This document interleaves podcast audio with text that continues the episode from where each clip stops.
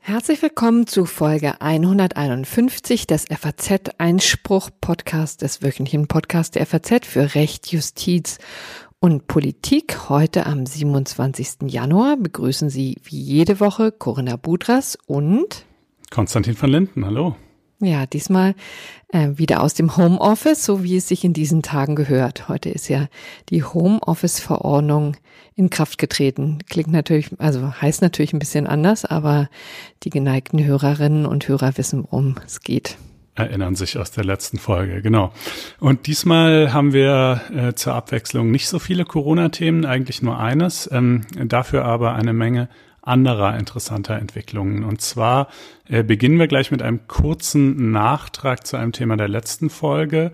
Und dann haben wir als ersten größeren Block äh, eine Entscheidung des Bundesarbeitsgerichts zum Entgelttransparenzgesetz beziehungsweise zu den dann daraus folgenden Ansprüchen, die Arbeitnehmer oder in der Praxis wohl eher Arbeitnehmerinnen so haben können, wenn sie der Meinung sind, dass sie schlechter bezahlt werden als ihre männlichen Kollegen.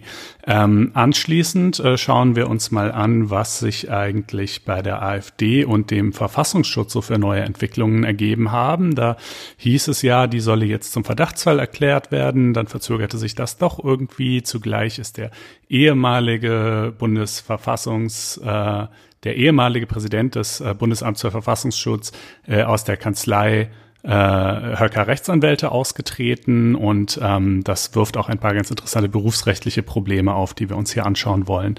Ähm, dann gibt's, wie äh, schon angekündigt, eine kurze Corona-Entscheidung und zwar dem äh, bayerischen VGH, der jetzt diese 15-Kilometer-Regelung gekippt hat. Das ist ja doch ganz bemerkenswert. Ähm, dann haben wir noch äh, ein EuGH-Urteil zur Frage, ob man den Rundfunkbeitrag eigentlich auch in Bar entrichten kann. Ähm, und dann noch für alle Examenskandidaten ein wohl ganz interessantes Urteil. Der Bundesgerichtshof äh, hat da etwas entschieden zum sogenannten Alternativvorsatz im Strafrecht. Und am Ende steht natürlich wie stets das gerechte Urteil.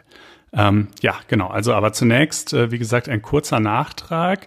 Äh, und zwar hat sich da ein Hörer bei uns gemeldet ne, zu, zu einem Thema, über das wir in der letzten Sendung gesprochen haben. Ja, das war wirklich sehr hübsch. Also darüber haben wir uns wirklich sehr gefreut, weil es ja immer hilfreich ist, äh, wenn unsere Hörer mit sachdienlichen Hinweisen aushelfen können. Und hier ging es um einen Fall, den du vorgetragen hattest, äh, Konstantin, da ging es um die Impfpflicht und der Bundeswehrsoldaten. Und da kam ja die Frage auf, inwieweit, ähm, also das wurde geahndet in einem speziellen Fall mit dem ähm, Arrest, mit dem Dienstarrest. Und da hatten wir uns gefragt, ähm, was ähm, Disziplinararrest, Entschuldigung, war das Fachwort.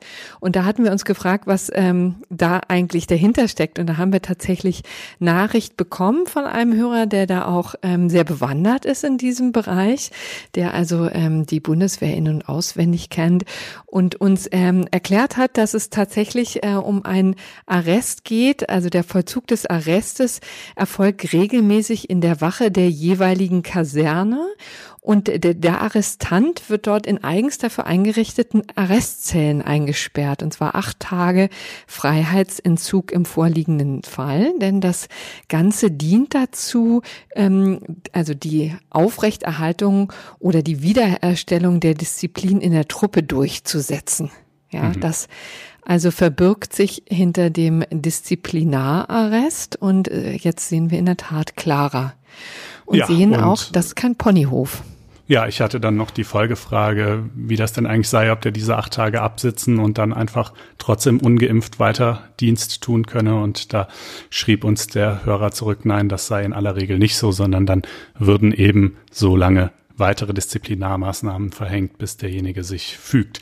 Ähm, genau. Äh, das äh, freut uns natürlich immer. Das war in diesem Fall eben jemand, der sich ja, wie gesagt, in, in Bundeswehrbelangen und äh, gerade auch in Disziplinarfragen sehr gut auskennt. Wir drücken das so ein bisschen verklausuliert aus, weil er nicht namentlich genannt werden wollte, aber ähm, äh, wie gesagt, das ist natürlich immer sehr schön, wenn sich Hörer aus verschiedenen Themenbereichen, über die wir hier sprechen, bei uns melden ähm, und äh, sachdienliche Hinweise vortragen. Das könnt ihr übrigens auch tun, äh, indem ihr auf faz.net-einspruch-podcast geht äh, und dann findet ihr dort ja zu jeder Folge einen eigenen Eintrag, einen artikelförmigen Eintrag sozusagen, unter dem ihr Kommentare schreiben könnt. Das hat natürlich den schönen Vorzug, äh, dass das gleich auch alle anderen sehen, äh, äh, so können wir natürlich in, in der Sendung selber können wir natürlich nicht jeden Hinweis aufgreifen, der uns per Mail oder über Twitter oder so erreicht. Ähm, genau, also aber das äh, soll als Vorrede genügen und dann kommen wir jetzt mal zum ersten richtigen Thema dieser Sendung, äh, nämlich äh, das Entgelttransparenzgesetz und alles, was damit so zusammenhängt. Corinna, was äh, gibt's da Neues zu vermelden? Ja, das ist übrigens ähm, auch das erste Mal, glaube ich, dass wir uns da inhaltlich damit beschäftigen. Es wird auch höchste Zeit, denn es ist, geht um ein Gesetz, das ähm, ja schon seit einiger Zeit in Kraft ist. Seit 2018 kann man sich ähm, ja, als Arbeitnehmer erkundigen, was so äh, die Kollegen verdienen, also jeweils des anderen Geschlechts. Das Ganze zielt natürlich darauf, ähm, die äh, Entgeltungleichheit zwischen Mann und Frau zu beseitigen, denn die Zahlen gehen ja immer wieder ähm, spätestens zum Frauentag am 8. März durch die Medien, dass Frauen immer noch wesentlich weniger verdienen als Männer. Das klafft so zwischen 21 Prozent und 6 Prozent. Die, die Lohnlücke hängt so ein bisschen davon ab, wie man sich das genau ähm, erklären möchte. Also ob das sozusagen man einfach nur auf die Entgelte guckt und dabei ausblendet, ähm, was Teilzeit und auch Beförderung oder auch die Berufswahl dafür Einfluss nehmen, ähm, dann ist, sind das eben auch die, die wesentlich höhere Zahl von 21 Prozent. Ansonsten, wenn man das bereinigt, sind wir bei äh, sechs äh, Prozent. Und das ist schon lange ein Anliegen gewesen der SPD, das ähm, zu ändern. Und ähm, es geht in Trippelschritten voran. Und jetzt hat aber das Bundesarbeitsgericht da einen äh, ziemlich großen Schritt gemacht in diese Richtung, die ähm, zumindest dazu führen könnte, dass es ein wenig mehr Entgelt ja, Gerechtigkeit gibt, wie immer man das eigentlich auch ausdrücken kann und wie immer man das analysieren kann. Dann in der Praxis sieht ja immer alles sehr viel komplizierter aus. Aber ähm, um das vielleicht nochmal genau zu erklären, was das Bundesarbeitsgericht jetzt entschieden hat, und dann trete ich nochmal einen Schritt zurück. Das Bundesarbeitsgericht hat erstmals festgestellt, dass vermutet werden kann, dass eine Diskriminierung von Frauen vorliegt, wenn Männer in einem Unternehmen mehr verdienen. Das ist jetzt mal so die Kurzfassung. Und mhm. da kann man ja auch äh, erstmal stutzig werden, weil es wird wahrscheinlich viele Leute geben, die ähm, das bizarr finden und sagen, na klar, also wenn die Männer mehr verdienen, ähm, dann äh, werden wohl Frauen diskriminiert, ja. Aber so einfach ist es juristisch eben nicht und das bedarf schon eines Bundesarbeitsgerichtes, um das mal klarzustellen. Es ist auch so, dass die unteren Instanzen das durchaus auch mal anders gesehen haben. Und ähm, dieses Urteil könnte jetzt also stark Bewegung bringen in das, was äh, wir immer jetzt ähm, im Zusammenhang mit diesem Entgelttransparenzgesetz so an Verfahren gesehen haben. Es gibt nämlich in der Tat nicht besonders viele. Ich habe mich gestern übrigens in Vorbereitung auf diese Sendung äh, mit einer Rechtsanwältin von Baker McKinsey unterhalten. Das war Katja äh, Heferer, die ähm, da ein bisschen auch einen Einblick gegeben hat in die Praxis und ähm, auch ähm, berichtet hat, wie dieses Urteil womöglich das ähm, die Praxis auch beeinflussen kann in Zukunft. Und die sagte, bisher hat das natürlich auch nicht besonders äh, eine große Rolle gespielt. Einmal, weil es rechtliche Hürden gab. Es gab, wie gesagt, ähm, die Frage, was ähm, bringt einem überhaupt die Erkenntnis, dass äh, Männer womöglich mehr verdienen als Frauen. Und das Zweite war, dass das natürlich auch eine unglaubliche psychologische Hürde ist. Man ähm, klagt ja, und das ist ja im Arbeitsrecht immer ein Problem, äh, in einem bestehenden Arbeitsverhältnis. Ne? Das, da sind Kündigungsklagen natürlich immer vielleicht psychologisch ein bisschen einfacher, ne? weil man das Unternehmen im Zweifel verlassen muss und sich dann ähm, und man dann im Grunde genommen gegen den Ex-Arbeitgeber klagt und das dann vielleicht ein bisschen einfacher ist. Aber hier geht es ja tatsächlich darum, dass man da womöglich auch noch ähm, viele Jahre weiterarbeiten möchte. Und das ist nicht ganz so einfach, ähm, ja. dann vor Gericht zu ziehen. Ne? Und dieses, diese jetzige Entscheidung ist, finde ich, eigentlich sogar unter zwei Gesichtspunkten relevant. Ne? Also einmal diese Vermutung, die du gerade genannt hast, dass hm, das BRG also sagt, wenn die Vergleichsgruppen hier korrekt gebildet wurden. Ja, natürlich kann man nicht alle Frauen mit allen Männern vergleichen in einem Riesenkonzern. Natürlich äh, muss erstmal eine sinnvolle Vergleichsgruppe definiert werden. Ähm, aber wenn das also geschehen ist, und das war hier augenscheinlich so, und wenn sich dann ergibt, dass die Klägerin, äh, in diesem Fall waren es acht Prozent weniger verdient als der Median der männlichen Vergleichsgehälter, ähm, dann ist das ein Indiz. Das ist noch, ist sozusagen noch nicht die endgültige Feststellung, aber es ist ein Indiz äh, dafür, dass dann wohl eine geschlechtsbezogene mhm. Diskriminierung vorliegt. Und dann muss der Arbeitgeber nun seinerseits beweisen, dass es eben in diesem Fall doch irgendwelche inhaltlichen akzeptablen Gründe gibt, die eben gerade nicht äh, einfach nur an dem, mit dem Geschlecht der Klägerin zu tun haben. Mhm. Das ist das eine. Und das andere ist ja aber auch, dass diese Frau überhaupt, jetzt mal unabhängig von dieser, von dieser Vermutungsfrage, überhaupt einen Anspruch irgendwie haben könnte, diese Differenz zu korrigieren. Ne? Denn das war ja immer die Kritik am Entgelttransparenzgesetz, dass man danach zwar Auskunft verlangen kann, aber dass das ja keinen Anspruch auf tatsächliche Gleichstellung im Gehalt verleiht, ja. Äh, mhm. Und da beruft sie sich, so wie ich das überblickt habe, tatsächlich unmittelbar auf europäisches Recht ja. und dort auf Artikel 157 des Vertrags über die äh, europäische Arbeitsweise, nicht wahr? Genau. Also das muss man sagen, ist dann so eine gewisse Krücke, die einem, äh, die da gemacht werden muss. Also man geht über das ähm, europäische Recht in Verbindung mit dem Entgelttransparenzgesetz und dann spielt auch noch das allgemeine Gleichbehandlungsgesetz äh, mit hinein, also das AGG, das ja auch schon seit 2016 in Kraft ist und hier ähm, auch eine Rolle spielt. Also das ist alles in der Praxis tatsächlich gar nicht so einfach. Vielleicht können wir, aber dadurch, dass das jetzt geklärt ist, ähm, lohnt es sich vielleicht auch nochmal verschärften Blick drauf zu werfen, wie eigentlich das Verfahren ist, was das Entgelttransparenzgesetz überhaupt ähm, vorsieht. Ne? Denn wie du schon zu Recht sagtest, es geht ja nicht einfach, dass man jetzt ähm, ein, sein eigenes Gehalt mit einem mit, mit allen Gehältern im Unternehmen vergleicht, ja, sondern es, es muss schon eine sinnvolle Vergleichsgruppe gebildet werden. Und da ist es natürlich erstens wichtig, dass es ähm, äh, dass es eine gleiche oder gleichwertige Tätigkeit ist. Ja, schon das äh, liefert ja Raum für Interpretation. Das ist ja auch nicht ganz eingängig, ne? In, in diesen, gerade in diesen heutigen Zeiten, das ist vielleicht noch einfacher früher gewesen oder in Tätigkeitsbereichen jeweils, wo man nebeneinander am Fließband steht, ja, und wo klar ist, was der eine und der andere zu tun hat und wie lange der das tut und so.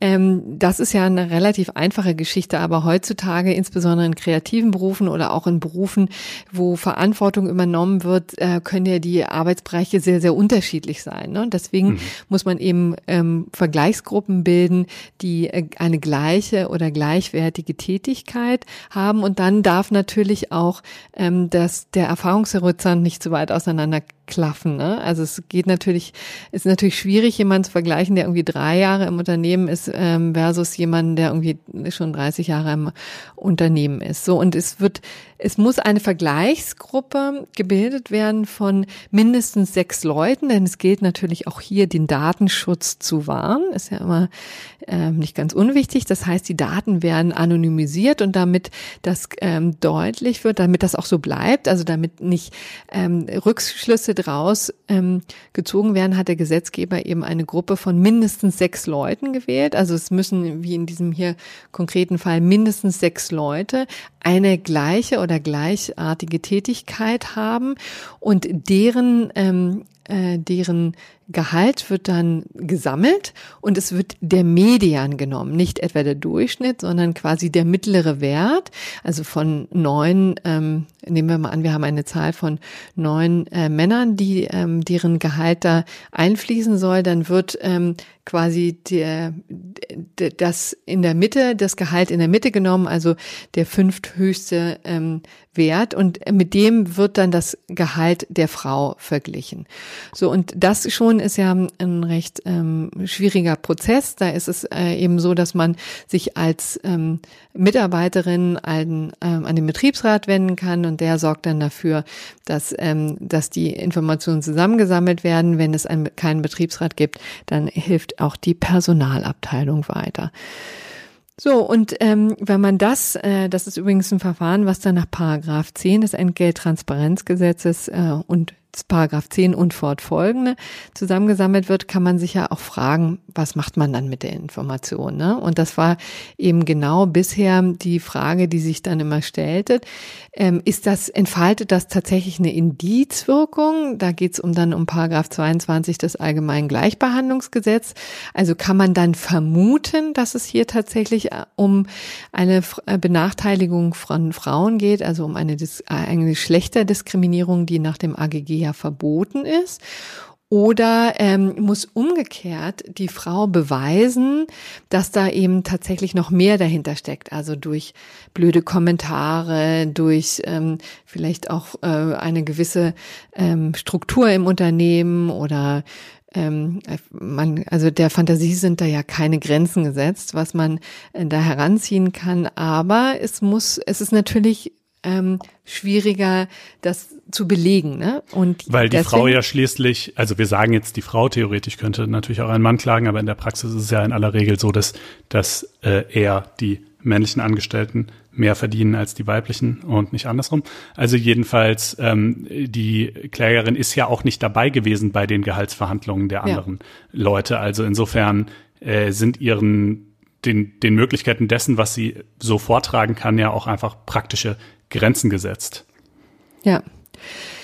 Ja, und jetzt ist es eben so, dass wir natürlich noch lange nicht am Ende sind äh, mit diesem ähm, Urteil, das übrigens bis jetzt auch nur in der Pressemitteilung vorliegt. Das heißt, die schriftlichen Gründe ähm, sind noch nicht veröffentlicht. Da ist jetzt viel Raum für Spekulation. Es wird bestimmt interessant, nochmal sich genau anzusehen, ähm, worauf vielleicht das Bundesarbeitsgericht, der achte Senat, da den Schwerpunkt gelegt hat.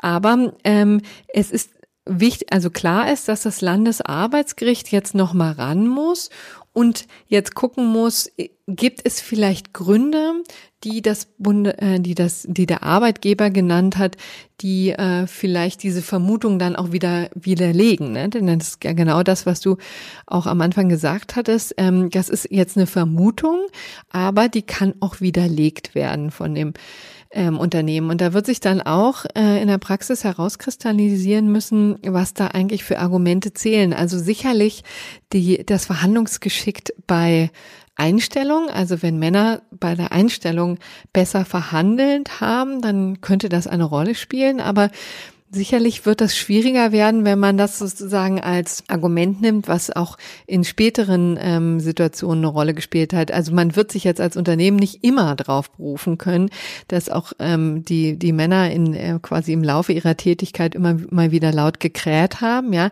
das kann ja nicht das einzige Differenzierungskriterium sein, was so ein Unternehmen anlegt. Ja, sondern es muss ähm, ja immer mehr und das tut's in der Praxis ja häufig auch.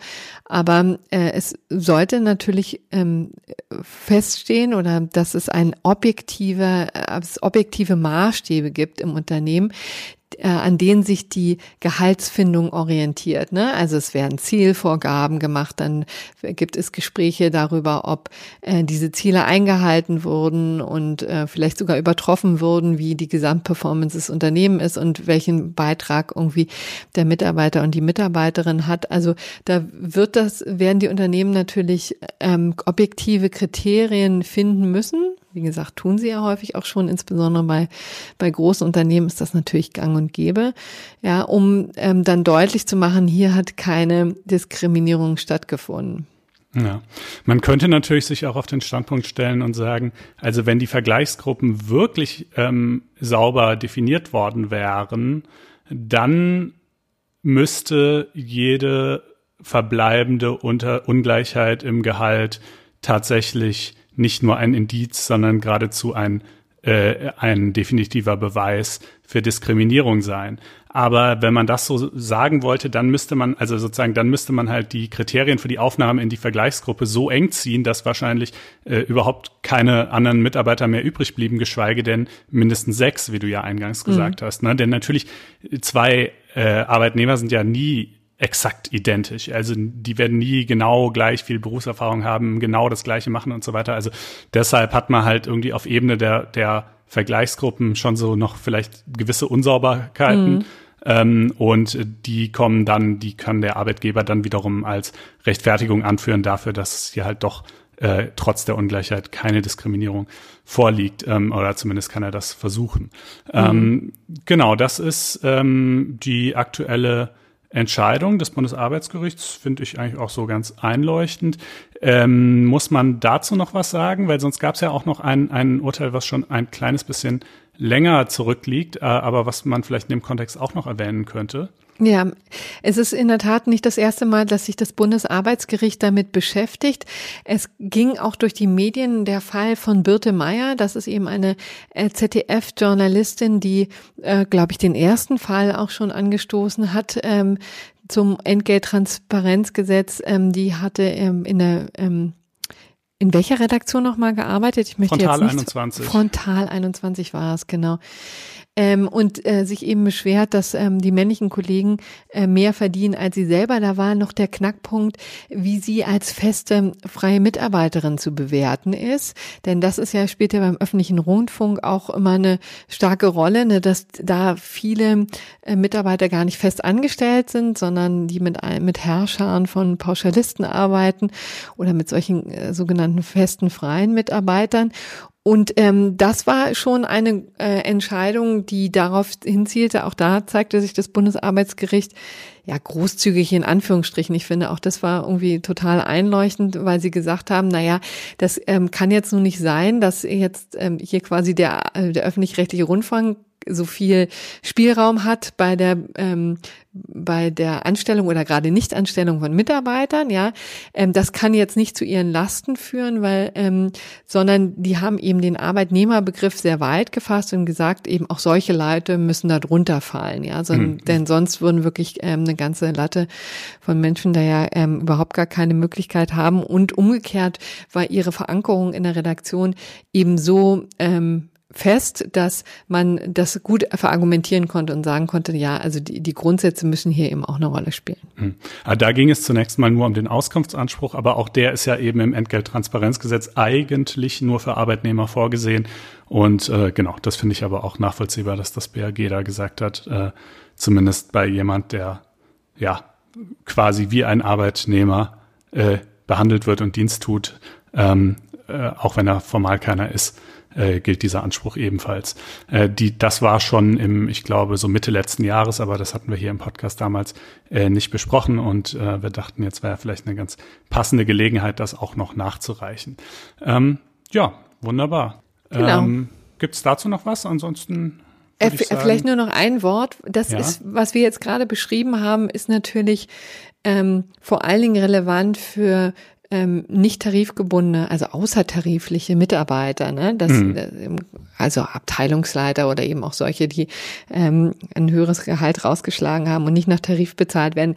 Das Ganze ähm, gilt natürlich auch für tarifgebundene Mitarbeiter, ist aber da ein bisschen übersichtlicher, schlicht und ergreifend. Ne? Es ist auch einfacher für die ähm, Arbeitgeber, sich da ähm, sozusagen an ähm, äh, was heißt herauszureden, aber jedenfalls ist es ähm, diese der Mechanismus einfacher, ne? Weil wir es ja hier dann mit Tarifgruppen zu tun haben und da einfach im Wesentlichen geguckt wird, äh, ist denn diese Person, die sich dagegen wehren möchte oder die dann Auskunft hat, äh, in die richtige Tarifgruppe einsortiert, ne? Das nur als äh, Klassifizierung ja, ja, ja. oder als Spezifizierung. Ja, ich finde halt wirklich, glaube ich, in der Praxis unheimlich schwer, ähm, das, was du eben auch kurz angesprochen hast äh, und was sich auch zumindest mit meiner anekdotischen äh, Beobachtung deckt. Wie klassifiziert man unterschiedliches Verhandlungsgeschick oder unterschiedliche Dreistigkeit in Verhandlungen so, weißt du, also mhm. ähm, ich beobachte das oft, ähm, wie gesagt, anekdotische Evidenz und so weiter, aber gleichwohl, ähm, dass Männer einfach da halt breitbeiniger auftreten und halt eher sagen, hier, guck mal her, was ich für ein toller Typ bin, was ich alles leiste. Ich verdiene auf jeden Fall jetzt mal mindestens die dritte Gehaltserhöhung ähm, und, äh, und Frauen da halt einfach zurückhaltender sind. Und äh, da kann man natürlich sagen, das ist dann eine Form der Diskriminierung, wenn man sozusagen sich davon beeindrucken lässt als Arbeitgeber. Oder man kann natürlich auch sagen, das ist halt äh, unterschiedliches äh, Verhandlungsgeschick. Jeder schmiedet sein Glück da selbst. Und, äh, nee, aber ehrlich gesagt, das hat mich hat mir nie eingeleuchtet. Ich, äh, verstehe, ich verstehe es auch nicht so ganz, denn als geschickter Arbeitgeber, als Chef äh, ist ja nun das wirklich, kann das ja eigentlich nicht das Kriterium hm. sein, nach dem man handelt. Ne? Also ja. Nee, äh, klug das, ist es nicht unbedingt, aber es ist ja auch nicht alles äh, sozusagen total rational und sinnvoll, was äh, Arbeitgeber tun. Ja, umso sinnvoller aber, dass sie dann in diese Richtung gedrängt werden, in die es ja auch hm. immer stärker geht, ne, dass es eben objektive Maßstäbe gibt, vielleicht man vielleicht ein bisschen genauer hinguckt, wie die Leistung des einen und des anderen zu bewerten sind, ne, dass man sich eben gerade nicht von diesem breitbeinigen Auftreten und der Forderung nach mehr Gehalt blenden lässt, sondern eben ähm, äh, genauer hinschaut. Ne? Also hm. und und vielleicht auch ein Förderprogramm im Unternehmen aufzieht und so weiter und so fort. Übrigens bei amerikanischen und äh, britischen ähm, Unternehmen ist das ja noch viel krasser, denn da gibt es ja richtige Transparenzvorschriften, also richtig ähm, die also die Forderung, sich zu rechtfertigen für die Gehaltsstruktur im Unternehmen. Da müssen Transparenzberichte Jahr für Jahr auf ähm, gelegt werden und äh, Rechtfertigung gegeben werden, wenn ähm, äh, wenn deutlich wird, dass Frauen in dem Unternehmen weniger verdienen, das hat entfaltet nochmal eine ganz andere Zwangswirkung, ne? Mhm. Ähm, muss man sagen. Also insofern sind wir mit dem Entgelttransparenzgesetz hier nicht ganz vorne mit dabei. Nee, und ja. es gibt ja auch, wie du sagst, relativ wenige Klagen. Also das ist hier ja immer noch, das bewegt sich hier ja immer noch alles letzten Endes im Vorfeld der Frage, äh, muss der Arbeitgeber am Ende des Tages mehr zahlen, ja oder nein? Das ist ja immer noch, wer hat überhaupt den Auskunftsanspruch? Ab wann ändert sich die Beweislast und so weiter? Auch alles wichtige Fragen, sicherlich. Aber wir sind ja immer noch gar nicht so weit, dass mal höchstrichterlich wirklich die materiellen Kriterien geklärt werden. Wann hm. darf ich ähm, zwei relativ ähnlichen Angestellten trotzdem unterschiedlich viel zahlen und wann nicht. Ähm, aber gut, wir werden da dranbleiben und es ist ja auf jeden Fall eine spannende Materie. Ähm, wir wenden uns dann aber jetzt mal äh, einer anderen ebenfalls spannenden Materie zu und zwar ja der ähm, äh, des Verhältnisses der AfD zum äh, Verfassungsschutz. Äh, ihr erinnert ja, euch vielleicht. Hast du schön formuliert. ja, oder oder vielleicht Die, sollte man eher sagen, des Verfassungsschutzes zur AfD, ne? Ja. Genau. Ähm, äh, ihr erinnert euch vielleicht, vor zwei Jahren ähm, wurde die AfD vom Bundesamt für Verfassungsschutz zum Prüffall erklärt. Diese Formulierung hat sich als Reinfall erwiesen äh, für den Verfassungsschutz, denn die gibt es im Gesetz nicht. Das ist keine gesetzliche Kategorie und damit gehen auch keine irgendwie gesteigerten Befugnisse einher. Das heißt, zumindest bisher darf äh, der Bundesverfassungsschutz im Grunde genommen sich einfach nur aus öffentlichen Quellen informieren. Ja, der darf Interviews lesen und sich anschauen, was auf Parteitagsreden so gesagt wird und so weiter, aber er darf niemandes äh, Telefone überwachen oder dergleichen. Ja. Und ähm, der neue Behördenleiter Mitarbeiter, äh, Thomas Haldenwang, äh, der ja vor na zweieinhalb Jahren, würde ich jetzt mal schätzen, war so ungefähr, äh, Hans-Georg Maaßen eben abgelöst hat. Äh, der hat dann auch selber gesagt, ja gut, also okay, diesen Zustand als Prüffall, das ist jetzt mal so, aber das können wir nicht ähm, äh, wir können nicht äh, endlos lang diesen Schwebezustand aufrechterhalten, sondern ich setze mir und meiner Behörde jetzt eine Frist von zwei Jahren, um, um zu entscheiden, ob wir äh, die AfD zum ähm, auch noch nicht zum Beobachtungsfall, das wäre sozusagen die höchste Eskalationsstufe, sondern äh, zum sogenannten Verdachtsfall erklären.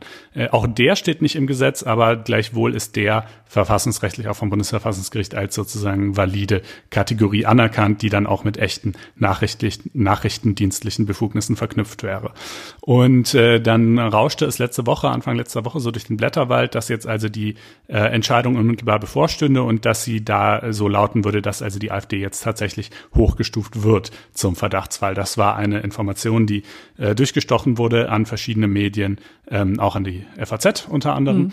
ähm, und die natürlich mit großem Interesse aufgesogen wurde. Ähm, und äh, die dann allerdings äh, da so ein bisschen das Gegenteil von dem bewirkt hat, was drin stand. Ja, also äh, nämlich zumindest mal wurde jetzt die äh, offizielle Erklärung zum Verdachtsfall vertagt. Äh, mhm. äh, also das ähm, äh, hat, äh, hat verschiedene Konsequenzen gehabt. Zum einen, dass der Bundesinnenminister Horst Seehofer, der, dessen Ministerium ja sozusagen dann auch die äh, Dienstaufsicht über den Verfassungsschutz führt, über den Bundesverfassungsschutz, ähm, äh, war da hoch unerfreut, dass da irgendwelche Informationen vorher durchkamen und sagt so, also jetzt wollen wir es aber erst recht, aber super gründlich prüfen, denn natürlich, man will sich nicht die Finger verbrennen mit der äh, Beobachtung äh, von politi politischen Parteien äh, hat man sich ja bekanntlich auch in der Vergangenheit schon die Finger verbrannt. Das mhm. war beispielsweise der Grund, warum das erste NPD-Verbotsverfahren äh, damals gescheitert ist, äh, vor vielen, vielen Jahren inzwischen. Ähm, und das ist natürlich immer hochgradig heikel und da will man also sehr sicher sein, dass man auch wirklich auf solider Grundlage arbeitet. Und man muss und ja sagen. Und vor allen Dingen in einem super Wahljahr, muss man sagen. Ne? Wir in haben einem, ja ja. Ähm, September die Bundestagswahl und vorher noch die eine oder andere Landtagswahl. Das ist nicht ohne. Genau, dann wird natürlich auch schnell der Vorwurf laut, äh, da, dass die, die Wahl beeinflussen zu wollen. Also klar, die Entscheidung unmittelbar würde ja nicht der Innenminister treffen, sondern der, das Bundesamt für Verfassungsschutz, aber gleichwohl, sie sind ihm halt unterstellt und so weiter. Also und in der Tat so eine gewisse politische Zurückhaltung in dem letzten halben Jahr vor, vor der Bundestagswahl ist schon auch eigentlich Usus. Ähm, und man muss natürlich schon auch anerkennen, dass es zumindest gewisse Bestrebungen in der AfD durchaus gibt, die radikalen Kräfte auszuschließen. Ähm, beispielsweise wurde ja der sogenannte Flügel äh, aufgelöst, wobei der allerdings ja ohnehin nie wirklich den Charakter eines eines rechtsförmigen Vereins oder ähnliches gehabt hat. Insofern äh, ist halt die Frage, was was diese Auflösung wirklich wert ist, denn die Leute sind ja weiterhin da und die Netzwerke sind im Zweifelsfall auch weiterhin da. Ähm, es wurde Andreas Kalbitz aus der Partei geworfen. Das war sicherlich schon eine Entscheidung von einem einigem Gewicht, die auch gewisse, glaube ich, echt reale Konsequenzen gehabt hat. Ähm, und äh, Jörg Meuthen, äh, der Co-Parteichef, hat beispielsweise auch beim letzten Bundesparteitag vor ein paar Wochen also die Partei auf eine gemäßigte Linie eingeschworen und mit seiner Rede auch viele vor den Kopf gestoßen, aber dann doch eine Mehrheit, wenn auch allerdings nur eine knappe Mehrheit, äh, aber eben gleichwohl eine Mehrheit der Delegierten äh, damit hinter sich versammelt. Ähm, also will sagen, es gibt, äh, es gibt sicherlich Bestrebungen der AfD, ein bisschen moderater zu werden, ein bisschen mehr in Richtung Mitte zu rücken. Also Mitte, davon sind sie ja wirklich noch weit genug entfernt, ja, aber sozusagen, ne, zumindest mal so ganz vom äußersten Rand wegzurücken, ja. ja. Ähm, aber es gibt eben zugleich auch andere äh, ebenfalls keineswegs irgendwie jetzt äh, unbedeutend gewordene Kräfte in der Partei, mhm. die das anders sehen. Also das ist so ein bisschen die Hintergrundmusik, ähm, vor der das hier stattfindet. Und jetzt hat die AfD, nachdem das also öffentlich wurde, dass sie zum Verdachtsfall hochgestuft werden soll, äh, natürlich direkt ähm, Allrechtsschutz beantragt vor dem VG Köln. Warum in Köln? Weil das Bundesamt für Verfassungsschutz dort seinen ersten Dienstsitz hat. Ähm, und ähm, äh, haben da verschiedene Dinge, also haben halt beantragt, äh, dass diese, äh, diese sozusagen öffentliche Verkündung, dass sie jetzt ein Verdachtsfall seien, dass damit zumindest mal gewartet werden soll, bis das Gericht entscheidet. Das hat das Bundesamt für Verfassungsschutz auch zugesagt. Ähm, dann gab es noch so ein bisschen Geplänkel um so einzelne Punkte, also zum Beispiel äh, die Zahl der ehem jetzt ehemaligen Flügelmitglieder, die aber immer noch in der Partei sind, ob das äh, Bundesamt die schon nennen darf. Ja, darf mhm. es, sagt das VG Köln. Aber in der Sache selber hat es halt noch nicht äh, geurteilt, also ob eigentlich die Hochstufung zum Verdachtsfall in der Sache ähm, gerechtfertigt ist. Und mhm. das ist natürlich Aber auch eine Entscheidung von enormer, also äh, äh, enormer Tragweite und ja. enormer Komplexität. Ähm, Genau, aber in diesem Zusammenhang kam auch noch eine relativ, äh, ja, eine, eine Merkwürdigkeit, wurde nach oben gespült, die dann, also insbesondere was die Vertretung von der AfD ähm, ähm, anbelangt. Ne? Die wird nämlich vertreten von Höcker Rechtsanwälte. Das ist eine Presserechtskanzlei unter anderem, aber eben auch eine, die äh, die AfD äh, in mehreren Verfahren vertritt und die einen sehr prominenten Zugang zu verzeichnen hatte vor geraumer Zeit, nämlich Hans-Georg Maaßen, ehemaliger ähm, Chef des Bundesverfassungsschutzes, äh, der ja ziemlich unrühmlich seinen Stuhl räumen musste und dann eine Zweitverwendung in dieser Kanzlei Kanzlei fand und das war eine delikate Konstellation. Allerdings, also er wurde da als sogenannter Off-Counsel angestellt. Off-Counsel ist so eine Bezeichnung für äh, Anwälte, die jetzt also jedenfalls nicht mal nicht in das reguläre Tagesgeschäft eingebunden sind, ähm, sondern ihre Dienste der Kanzlei auf andere Weise zur Verfügung stellen. Das kann zum Beispiel kann sein, dass die mal in einzelnen Fällen äh, konsultierend oder auch äh, hinzugezogen werden. Äh, das kann sein, dass vielleicht es eigentlich eher darum geht, deren Kontaktnetzwerk einzukaufen. Es kann auch sein, dass die auch einfach im Grunde genommen gar nichts machen sollen und deren Name vor allen Dingen mal den Briefkopf und die Internetseite schmücken soll. Das ist von Fall zu Fall mal so, mal so. Aber jedenfalls sind es keine äh, regulären Anwälte, die da äh, Montag bis Freitag äh, ihren Dienst tun würden. Und ähm, jetzt war aber das Problem, das äh, hat, äh, glaube ich, ursprünglich äh, Thilo Jung auf der Bundespressekonferenz angesprochen, ähm, dass Hans-Georg Maaßen ja schließlich äh, früher ähm, Chef des äh, Bundesamts für Verfassungsschutz war und jetzt äh, die, zumindest mal die Kanzlei, bei der er Off-Council ist, klagt gegen die bevorstehende Entscheidung des Bundesamts für Verfassungsschutz, äh, die AfD zum Verdachtsfall hochzustufen und ob das denn eigentlich so in Ordnung ist, wenn jemand quasi auf diese Weise die Seiten wechselt und vielleicht auch seine, also zumindest steht dann ja die Sorge im Raum, ob sie jetzt zutrifft oder nicht, äh, dass Maaßen seine Kontakte und vielleicht seine Informationen, die er von damals noch hatte oder Quellen, die er vielleicht auch heute noch hat, äh, irgendwie gewinnbringend für, für die AfD in dieses Verfahren einspeisen könnte. Und äh, in der Tat da gibt es den Paragraph 45 äh, der Bundesrechtsanwaltsordnung, der da lautet, der Rechtsanwalt darf nicht tätig werden, wenn er in derselben Rechtssache als Richter, Schiedsrichter, Staatsanwalt, Angehöriger des öffentlichen Dienstes, Notar oder oder oder noch ein paar andere Sachen bereits tätig geworden ist. So, Angehöriger mhm. des öffentlichen Dienstes, ja, passt. Rechtsanwalt, ja, passt auch. Maßen ist zugelassen als, als Rechtsanwalt. Ähm, aber es ist halt die Frage, wird er hier in dieser Sache tätig, wenn er sagt, ich habe ja mit dem Mandat, und das sagt er nämlich, ich habe mit, die, mit diesem konkreten Mandat gar nichts zu tun. Äh, und ist das dieselbe Sache? Also äh, damals, als er noch Chef des Bundesamts für Verfassungsschutz war, äh, da wurde die AfD ja gerade noch nicht äh, überwacht. Und das war ja auch einer der wesentlichen Vorwürfe an ihn, dass er zu zimperlich mit der AfD umgehen würde und äh, die geradezu, also äh, so haben es zumindest seine politischen Gegner formuliert, äh, geradezu äh, versuchen würde, sie eben davor zu schützen und sie dahingehend zu beraten, wie sie einer, äh, einer äh, Überwachung eben entgehen könnten. Ähm, und äh, naja, also das ist äh, alles so ein bisschen umstritten. Ähm, jetzt könnte man sagen, naja, ist doch egal. Maaßen hat ja jetzt nämlich ohnehin erklärt, äh, aus der Kanzlei auszuscheiden. Also er hat eben gesagt, es gäbe zwar seines Erachtens keinen Interessenkonflikt, er sei auch nicht mit der Sache betraut, aber um sozusagen schon den bösen Anschein zu vermeiden, ähm, äh, würde er eben ausscheiden. Früher als äh, angeblich sei das in drei Monaten ohnehin beabsichtigt gewesen und jetzt habe man es eben vorgezogen. Ähm, und äh, allerdings gibt es dann eben noch den 45 Absatz 3 Bundesrechtsanwaltsordnung, der sagt, die Verbote der Absätze 1 und 2 gelten auch für die mit dem Rechtsanwalt in Sozietät mhm. oder in sonstiger Weise zur gemeinschaftlichen Berufsausübung verbunden gewesenen Rechtsanwälte. Ähm, und mit anderen Worten, ein etwaiges Tätigkeitsverbot für Maßen würde sich vielleicht zumindest auch auf alle anderen Anwälte mhm. der Kanzlei erstrecken. Äh, und das wäre natürlich ein ganz schönes Ding. Ähm, was hätte das zur Folge? Äh, also es hätte nicht zur Folge, so habe ich es jetzt zumindest ähm, gelesen, bei LTO, den Link packen wir mal in die Show Notes. das konnte ich jetzt ehrlich gesagt noch nicht nachprüfen, weil ich so tief im Berufsrecht nicht drin bin, aber ähm, ausweislich äh, dieses Textes dort hätte es wohl nicht zur Folge, dass die Prozessvollmacht erlicht. Das heißt, die Kanzlei Höcker könnte die AfD in diesem Verfahren trotzdem weiterhin wirksam vertreten, auch selbst wenn das tatsächlich hier ein eigentlich, eigentlich sozusagen ein verbotener Fall wäre.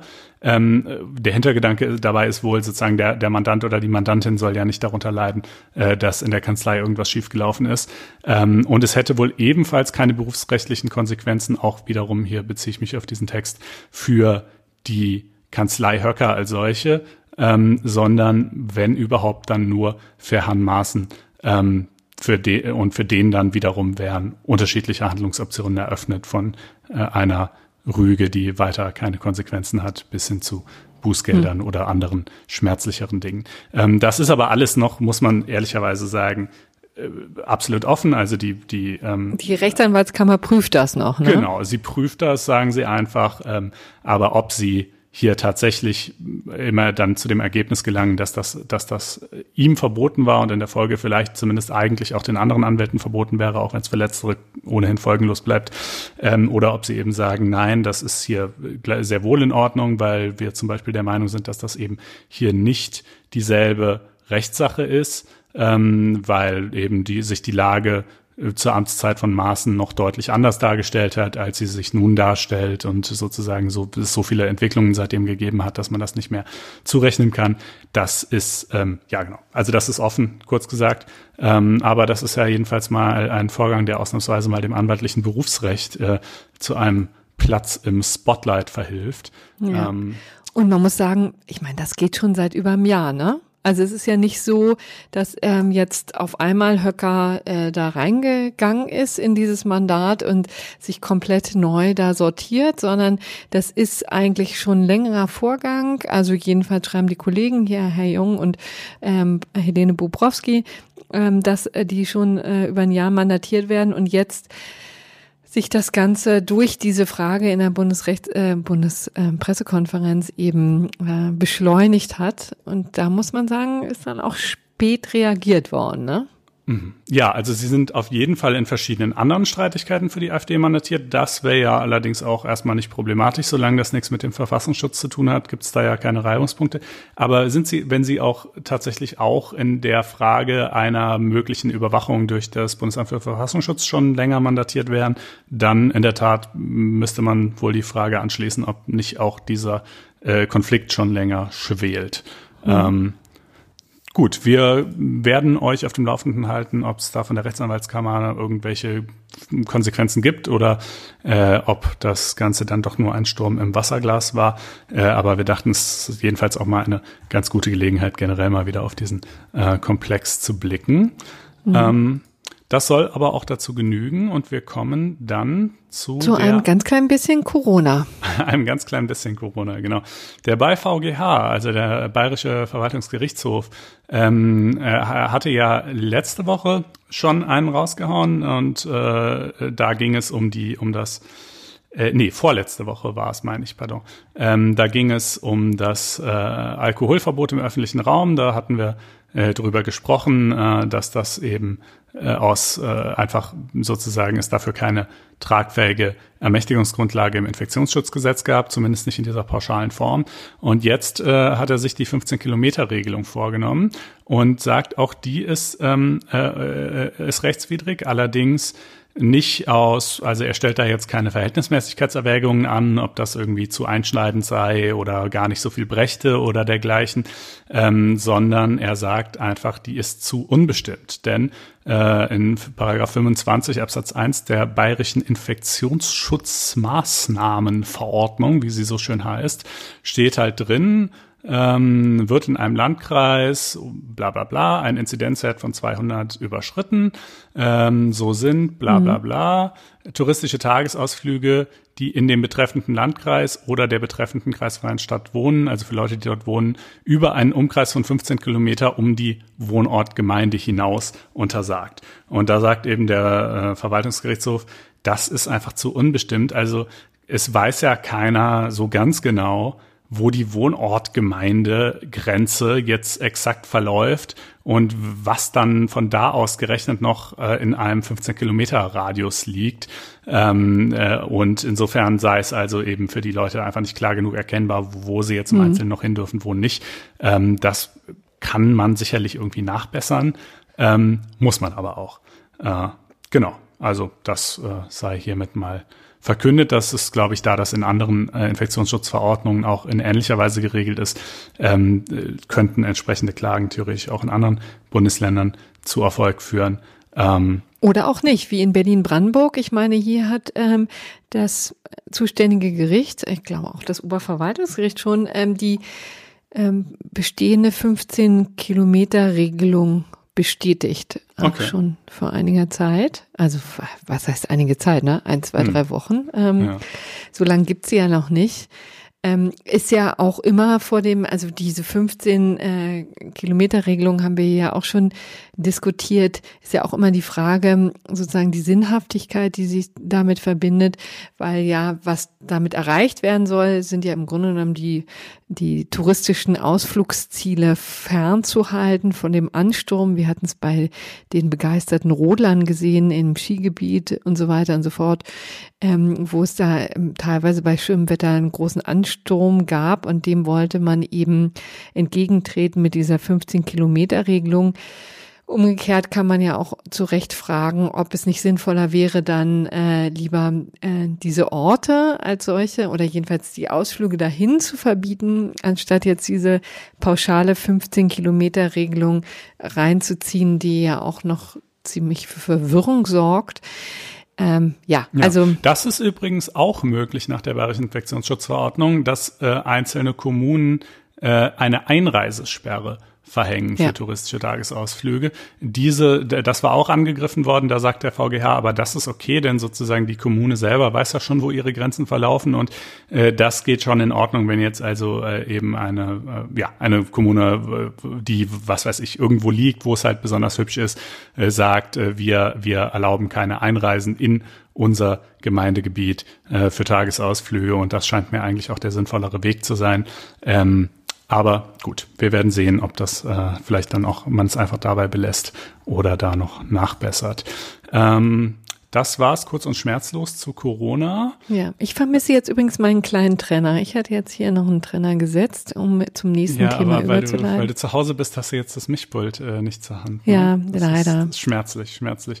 Ähm, gut, wir, wir, wir müssen ohne weitermachen. Wir kommen da irgendwie gemeinsam durch und wir kommen jetzt als nächstes zum EuGH und äh, der Frage, ob man den Rundfunkbeitrag auch in Bar entrichten darf. Das haben nämlich zwei Kläger äh, also ähm, allen Ernstes äh, versucht und auch äh, die Klage dann bis zum Bundesverwaltungsgericht getrieben, welches wiederum dem EuGH vorgelegt hat.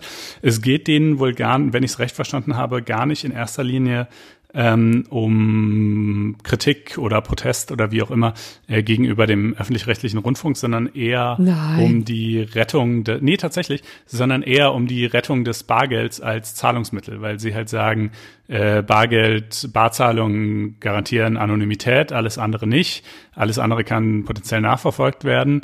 Ähm, jetzt finde ich zwar, finde ich zwar das hier so ein bisschen komischen ja. komische also Situation, also das, um diesen Punkt zu machen. Könnte man wirklich äh, getrost in Zweifel ziehen, ob das tatsächlich die Motivationslage ist. Äh, ja, also der, der eine von beiden hat auch tatsächlich ein Buch geschrieben, ne, Schönes neues Geld, uns droht eine totalitäre Weltwährung. Also dem scheint das schon ein Herzensanliegen zu sein. Ähm, äh, aber ich finde es einfach zumindest in diesem Kontext wenig überzeugend, denn dass jemand den Rundfunkbeitrag zahlt, ist ja nun also eine denkbar wenig private oder geheimhaltungsbedürftige Information, den muss ja ohnehin jeder zahlen. Insofern, hm, naja, aber gut, wie dem auch sei, jedenfalls ähm, haben sie geklagt und zwar haben sie argumentiert, äh, dass äh, nach deutschem Recht öffentliche Stellen verpflichtet seien, äh, Zahlungen in Bar entgegenzunehmen. Und zwar, weil der Paragraph 14 Absatz 1 des Bundesbankengesetzes äh, die Euronoten, also die Euroscheine, äh, als das einzige uneingeschränkte gesetzliche Zahlungsmittel ausweist. Und äh, das Bundesverwaltungsgericht hat sich dem insoweit erstmal angeschlossen, hat gesagt, stimmt, wenn in der Tat aus dieser Bestimmung folgern wir auch tatsächlich, dass öffentliche Stellen das dann eben auch akzeptieren müssen. Aber wir sind uns nicht so ganz sicher, ob der deutsche Gesetzgeber ähm, das überhaupt so hätte regeln dürfen oder ob das nicht eigentlich in die alleinige Zuständigkeit der EU gefallen wäre, die ja schließlich unter anderem für Fragen der Währungspolitik zuständig ist. Wir erinnern uns mhm. noch aus dem Kontext der äh, EZB-Klagen, da ging es ja auch ja, um ja. Äh, Währungspolitik genau. äh, oder eben auch nicht, je nach, äh, je nach Perspektive. Ähm, und äh, darauf hat der EuGH nun geantwortet und sagt, also in seiner üblichen, gewundenen, äh, unlesbaren Form, aber wenn man es mal auf den hier relevanten Kern runterbricht, dann sagt er also doch, die Mitgliedstaaten dürfen ihre öffentlichen Stellen schon, wenn sie das denn möchten, verpflichten, nur Bargeld anzunehmen. Äh, sie können von dieser Verpflichtung auch Ausnahmen vorsehen, sofern diese Ausnahmen verhältnismäßig sind. Und für die Verhältnismäßigkeit kommt es dann insbesondere äh, auf so solche Fragen an, wie zum Beispiel, wie viele Zahlungsschuldner gibt es denn? Wie groß wäre der Zusatzaufwand, äh, der für die äh, öffentlichen Stellen eben entsteht, wenn sie Barzahlungen annehmen müssen? Wie viele Kosten verursacht das? Inwiefern konterkariert das den Zweck der ganzen Zahlungen oder auch nicht? Ja. Ähm, und äh, das sind also so die, die Eckpunkte, die der EuGH da äh, irgendwie setzt. Und ich finde eigentlich, dass damit immer noch nicht ganz klar ist, wie das Bundesverwaltungsgericht entscheiden wird. Aber ich würde eher vermuten, dass das bedeutet, dass Barzahlungen tatsächlich ähm, möglich sein müssen, denn äh, der Gesetzgeber hat das halt im Paragraph 14 Bundesbankengesetz vorgesehen, ähm, dass man, also dass Euronoten das einzige uneingeschränkte Zahlungsmittel sind, was das Bundesverwaltungsgericht versteht im Sinne von, dann müssen öffentliche Stellen die eben nehmen. Und der Hessische Rundfunk hat zwar in seiner Satzung eine anderslautende Bestimmung, äh, in der es eben heißt, nein, Barzahlungen nehmen wir nicht an, äh, aber die hat ja keine Gesetzesqualität. Ähm, und insofern würde ich eigentlich denken, dass das Bundesverwaltungsgericht dann wohl sagt, ja, okay, nach deutscher Rechtslage müsste das eben nehmen, äh, vorbehaltlich dann natürlich vielleicht wiederum einer gesetzlichen Klarstellung, dass es da eine Ausnahme für den öffentlich-rechtlichen Rundfunk zumindest in Zukunft geben könnte, die auch sicherlich äh, möglich wäre, würde ich jetzt mal sagen, nach den, nach den Parametern des EuGH. Also sie wäre möglich, aber äh, soweit ich es überblicke, gibt es sie bisher halt nicht. Ähm, Und wie muss man sich das praktisch vorstellen? Also ähm, da geht dieser Mann dann nach Mainz oder zum ZDF und zahlt das aus oder ähm, zum ja, Sitz der das, ARD? Äh, er tut das ja halt eben nicht, weil sie es nicht annehmen, sondern er ich weiß nicht genau, wie jetzt der Hergang war. Wahrscheinlich haben die ihm halt einen Bescheid äh, geschickt, äh, dass er verpflichtet sei, mhm. so und so viel zu zahlen. Und er hat halt zurückgeschrieben, äh, nee, ja, mache ich gern, aber nur in Bar. Und sie haben halt wahrscheinlich gesagt, ja, nee, Bar geht nicht, bitte überweisen. Und äh, dieser Bescheid hat ja, wenn ich es recht überblicke, äh, Verwaltungsaktqualität und dagegen kann man dann ja klagen und von dort mhm. aus wird das wohl seinen Verlauf genommen haben. Also es gibt eben noch keine praktische Lösung, ne? Also das nee, meine nee. ich da, aber also die wird man dann, wenn das Bundesverwaltungsgericht tatsächlich in diese Richtung geht, dann finden müssen, ne? Vielleicht gibt es ja, irgendwie die, die müsste man, also ist ja auch jetzt irgendwie, eine Zahlungshütte. Wäre ja auch lösbar, ne? Also man kann ja schon irgendwo eine Stelle einrichten, wo die Leute halt vorbeikommen können. Vor allen Dingen, sonderlich viele werden das ohnehin nicht machen, ähm, um nicht zu sagen die allerwenigsten. Ähm, aber ja, es kann ja auch mal Fälle von jemand geben, was weiß ich, der aus irgendwelchen bizarren Gründen kein Bankkonto hat oder so. Ähm, also, genau, das, das, äh, das müsste man dann sehen. Ähm, das war der EuGH. Mhm. Und, Und, jetzt haben wir noch ein examensrelevantes Urteil. Ja, das ist ähm, auf jeden Fall, glaube ich, für die Examenskandidaten spannend, aber auch sonst für alle, die sich so ein bisschen mit den feinsinnigeren Erwägungen des Strafrechts auseinandersetzen wollen. Der Sachverhalt ist erfreulich einfach. Ähm, äh, und zwar, Mann schlägt mit Hammer nach einer Frau und einem anderen Mann. So kann man ihn zusammenfassen. Ja. Also der holt und aus. Und die ganze Tragik, die ganze menschliche Tragik blenden wir jetzt mal aus. Genau, die, die blenden wir jetzt mal komplett aus. Äh, äh, und der schlägt halt in Richtung von, von diesen beiden Menschen, ein anderer Mann, eine Frau, äh, deren Bruder, beziehungsweise seine Schwester sind das. Und ähm, er denkt sich, während er das tut, ja, ich weiß nicht, so könnte passieren, dass ich den einen treffe, könnte auch passieren, dass ich die andere treffe, soll mir halt beides irgendwie recht sein. Ähm, aber er geht halt auch davon aus, dass er jedenfalls nur einen oder eine treffen wird, äh, denn sozusagen dadurch durch den Aufprall würde der Schlag dann ja quasi gestoppt werden. Ähm, und tatsächlich trifft er dann eben auch den Mann und die Frau trifft er nicht. Äh, und äh, jetzt ist die Frage, wie bewerten wir das rechtlich hinsichtlich des Mannes? Äh, relativ einfach, gefährliche Körperverletzung, ja, also gefährlich eben, weil er dabei einen äh, gefährlichen äh, Gegenstand, äh, diesen Hammer verwendet hat.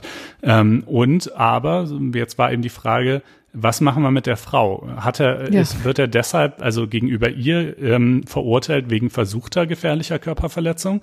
Ähm, weil er ja sozusagen auch ihr gegenüber unmittelbar dazu angesetzt hat. Ja, also er hatte ja den, er hatte den Vorsatz, er hat sich, hat es auch sich zumindest billigend damit abgefunden, dass er die Frau treffen könnte. Äh, und er hat auch unmittelbar zur Tat angesetzt. Er hat den Schwung mit dem Hammer ja sogar tatsächlich ausgeführt, nur halt mehr oder weniger zufälligerweise dann eben nicht die Frau, sondern den Mann erwischt. Ähm, andererseits ist natürlich das Problem, er hat sich zwar mit dem einen abgefunden und auch mit dem anderen abgefunden, aber ja trotzdem nicht mit beidem kumulativ. Also er hat ja, ja. nicht gedacht, vielleicht treffe ich auch beide. äh, sondern er nahm ja schon an, in dem Moment, wo ich einen treffe, wird halt der Aufprall dann meinen Schlag in dem Moment auch stoppen. Äh, und können wir ihn dann wirklich für äh, sozusagen auch noch für die andere Tat, für die versuchte verurteilen, die sich nicht verwirklicht hat? Äh, oder ist das irgendwie widersprüchlich? Ähm, und so denken übrigens Juristen, äh, liebe Hörerinnen und Hörer. In dieser ja. ganzen ähm, Nüchternheit wird das eben durchgerechnet, kann man ja in diesem Fall fast sagen. Ähm, wie gesagt, das menschliche Drama, das sich hinterspielt, wird in dem Verfahren sicherlich auch eine Rolle gespielt haben. Aber ähm, hier, wenn es um die Examensrelevanz geht, ähm, bleibt ja. eben nur so, so solche nüchterne ähm, Überlegungen zurück. Genau. Und äh, der BGH äh, sagt also, diese, diese Konstellation, die ich da gerade beschrieben habe, bezeichnet man als Alternativvorsatz. Ähm, äh, und er sagt doch, das ist in der Tat in Ordnung, ihn einmal wegen Vollendung und auch wegen Versuchs zu verurteilen, wobei diese beiden Verurteilungen dann in Tateinheit zueinander stehen. Ähm, äh, und zwar äh, andernfalls äh, wäre eine erschöpfende Erfassung des verwirklichten Tatunrechts zum Nachteil aller Geschädigten im Schuldspruch nicht sichergestellt meint der BGH. Also sprich, dann würde im Urteil nicht zum Ausdruck kommen, dass der mhm. ja auch absolut bereit war und unmittelbar dazu angesetzt hat, auch die Frau zu verletzen. Ähm, das äh, würde äh, dann so unter den Tisch fallen, ne? Als wäre das genau. dieser ganze Unrechtsgehalt würde dann äh, wäre so, als hätte er niemand stattgefunden und so kann es auch nicht sein. Genau. Und hier, obgleich er davon ausgegangen ist, dass allenfalls ein tatbestandsmäßiger Erfolg eintreten wird, also mit anderen Worten, dass er maximal eine Person tatsächlich verletzen wird, hat er, indem er aber eben zwei, sozusagen zwei Leute gefährdet hat, eine größere Tatschuld auf sich geladen als derjenige, der nur einen einfachen Vorsatz aufweist. Äh, ein Verstoß gegen Denkgesetze liegt nicht vor, denn auf sich gegenseitig ausschließende Erfolge gerichtete Vorsätze können miteinander verbunden werden, solange sie wie hier nicht den sicheren Eintritt eines der Erfolge zum Gegenstand haben. Ja, also anders bei bestimmten Delikten, wo man etwas nicht nur für möglich halten muss, um, um Vorsatz zu haben, sondern äh, sich sozusagen es sicher anstreben muss, dann wäre eine solche Alternativkonstellation nicht möglich.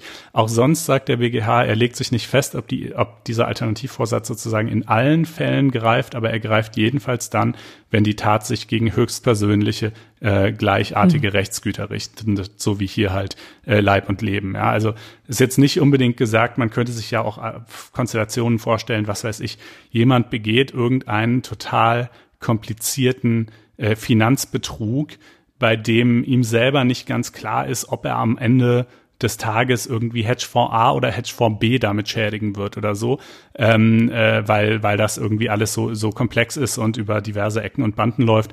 Äh, da wäre ich jetzt, sage ich mal, vorsichtig, ob man das Urteil dann wirklich so eins zu eins übertragen kann.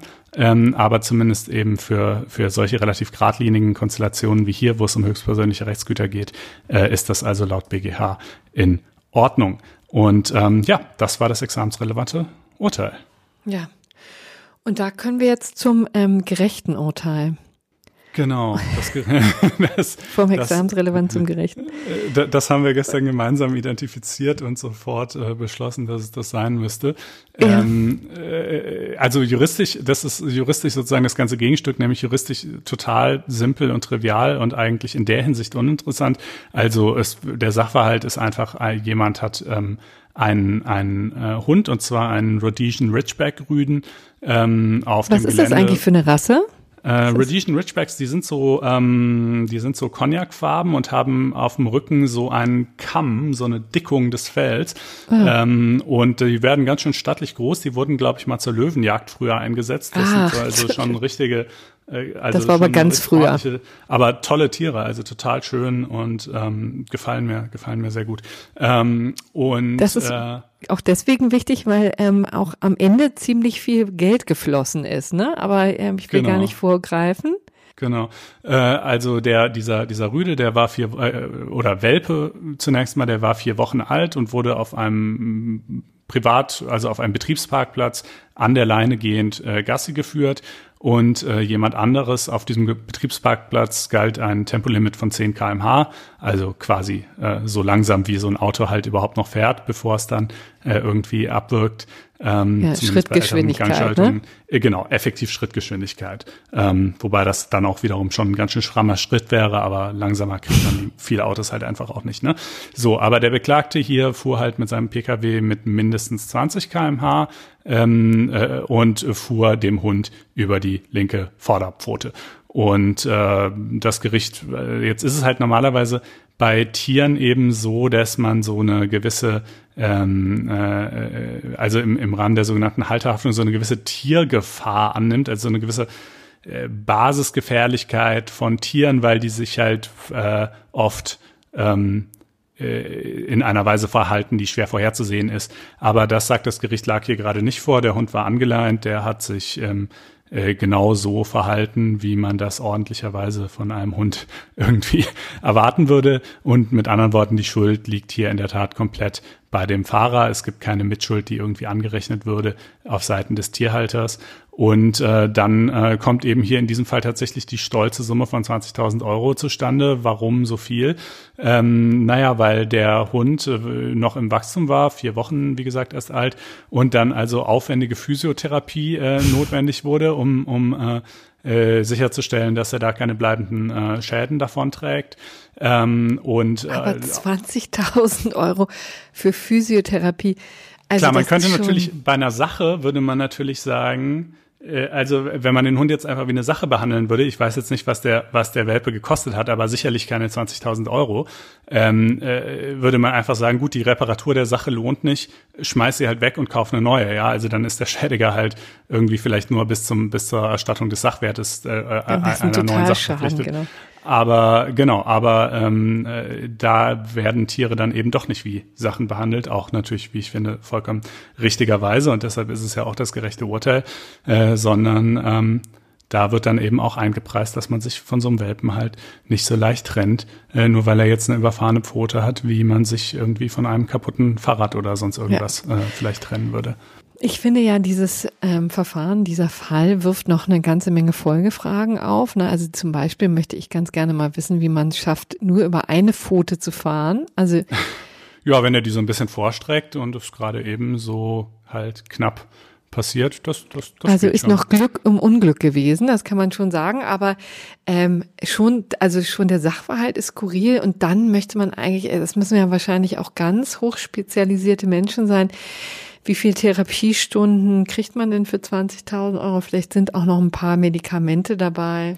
Ja, ja, klar, natürlich, äh, das ist äh, erstmal die Behandlungskosten, das ist ja gebrochen und dann auch noch sozusagen weiter darüber hinaus auch noch die Verpflichtung zum Ersatz etwaiger zukünftiger Schäden und so. Also mhm. da kam einiges zusammen jedenfalls. Ja, ja kann, Einkommensverluste äh, wird er ja noch nicht gehabt haben. Also Es ist ähm, ein bisschen ein Rätsel, aber äh, wir finden es natürlich, weil unser Herz dann auch für den Hund schlägt, natürlich ein total gerechtes Urteil.